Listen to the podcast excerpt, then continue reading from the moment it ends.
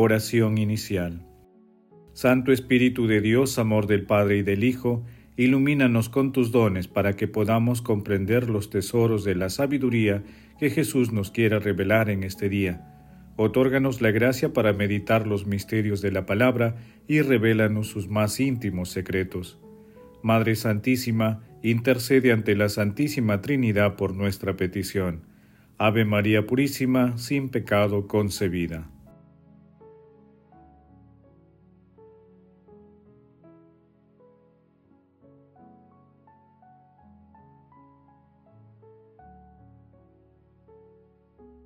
Paso 1. Lectura del Santo Evangelio según San Juan capítulo 6 versículos del 41 al 51. En aquel tiempo los judíos criticaban a Jesús porque había dicho, Yo soy el pan bajado del cielo, y decían, ¿No es este Jesús el hijo de José? ¿No conocemos a su padre y a su madre? ¿Cómo dice ahora que ha bajado del cielo? Jesús tomó la palabra y les dijo, No critiquen, nadie puede venir a mí si no lo atrae el Padre que me ha enviado, y yo lo resucitaré el último día. Está escrito en los profetas, serán todos discípulos de Dios. Todo el que escucha lo que dice el Padre y aprende viene a mí. No es que nadie haya visto al Padre, a no ser el que procede de Dios, ese ha visto al Padre. Les aseguro, el que cree tiene vida eterna. Yo soy el pan de la vida. Los padres de ustedes comieron en el desierto el maná y murieron. Este es el pan que baja del cielo para que el hombre coma de él y no muera. Yo soy el pan vivo que ha bajado del cielo. El que coma de este pan vivirá para siempre, y el pan que yo daré es mi carne para la vida del mundo. Palabra del Señor, Gloria a ti, Señor Jesús.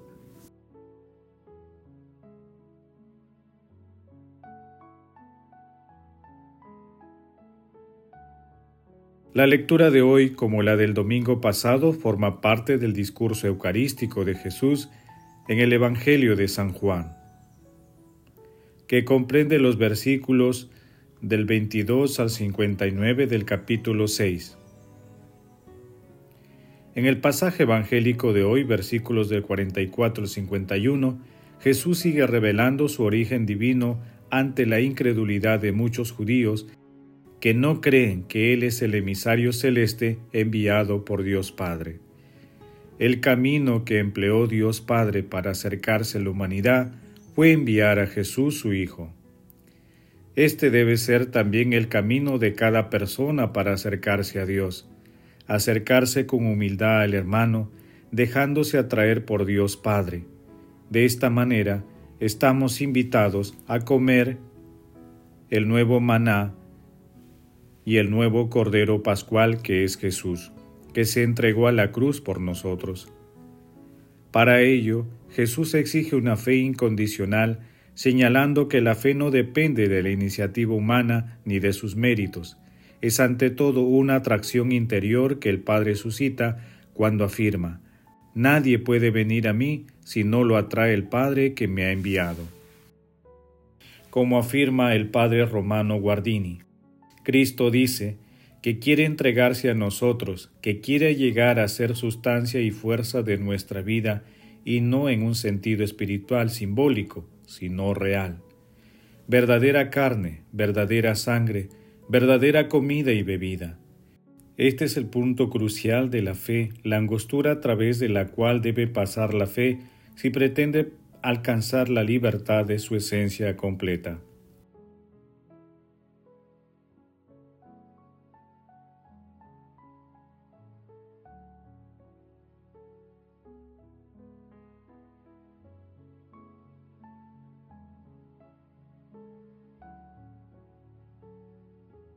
Paso 2. Meditación.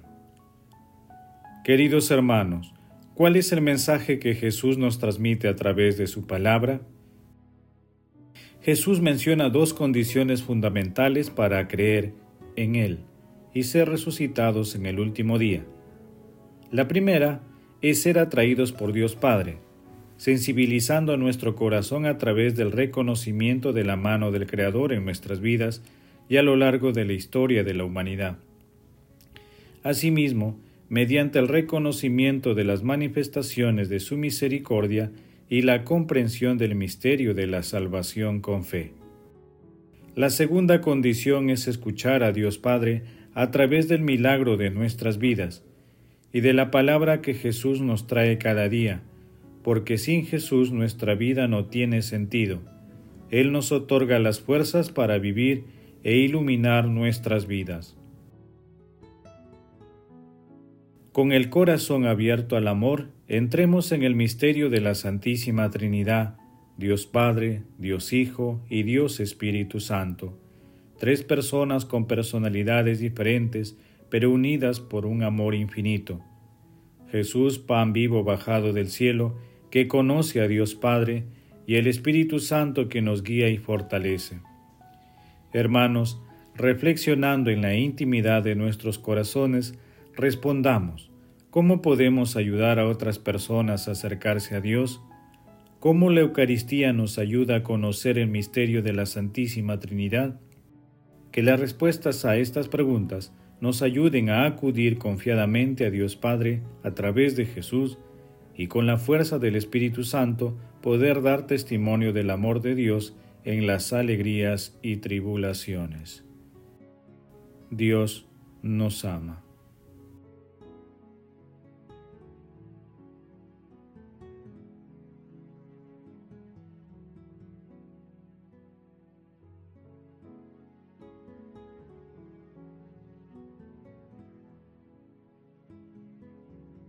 Paso 3. Oración.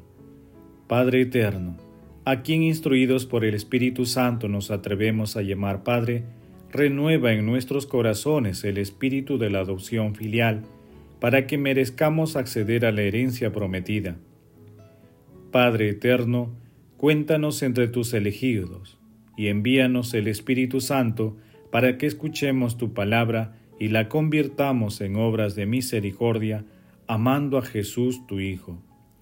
Amado Jesús, pan vivo bajado del cielo, nuestro corazón está dispuesto a seguirte. Concédenos la gracia de comer siempre de tu pan eucarístico, sacramental o espiritualmente, y ser testigos de tu amor en nuestra vida. Amado Jesús, recibe en tu reino, por tu infinita misericordia, a las almas de nuestros hermanos que han partido a tu presencia sin el auxilio espiritual. Madre Celestial, Madre de la Divina Gracia, Madre del Amor Hermoso, intercede ante la Santísima Trinidad por nuestras peticiones. Amén.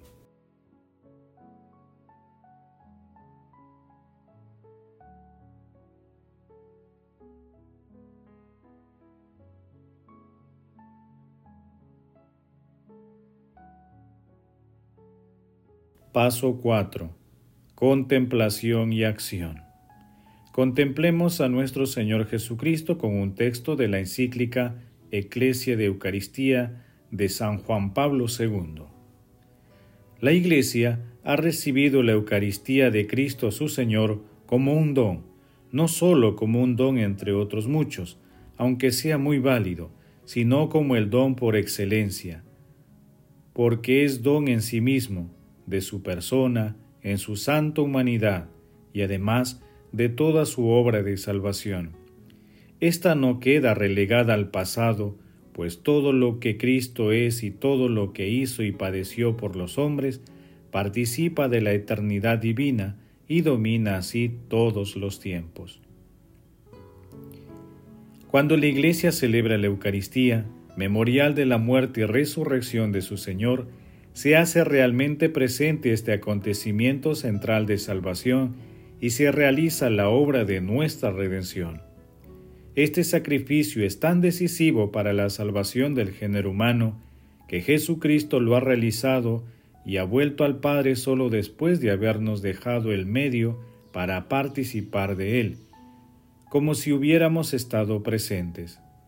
Así, todo fiel puede tomar parte en él obteniendo frutos inagotablemente.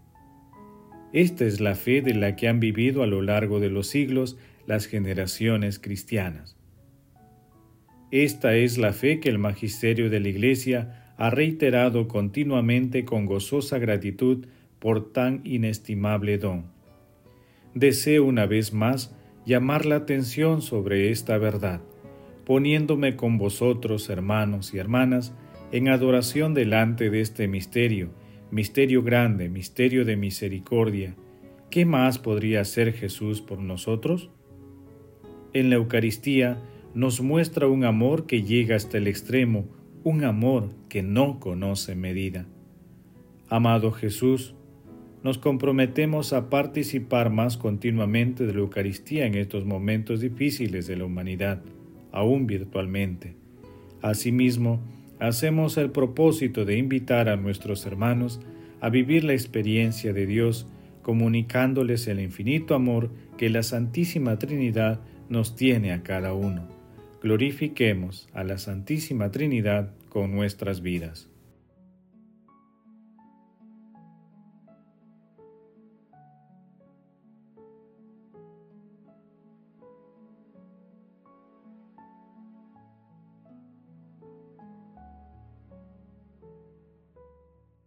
Oración final. Gracias Señor Jesús por tu palabra de vida eterna. Que el Espíritu Santo nos ilumine para que tu palabra penetre a lo más profundo de nuestras almas y se convierta en acción. Dios glorioso, escucha nuestra oración, bendito seas por los siglos de los siglos. Madre Santísima, intercede ante la Santísima Trinidad por nuestra petición. Amén. El Señor esté con ustedes y con tu espíritu. La bendición de Dios Todopoderoso, Padre, Hijo y Espíritu Santo descienda sobre ustedes y les acompañe siempre. Amén. Bendigamos al Señor, demos gracias a Dios.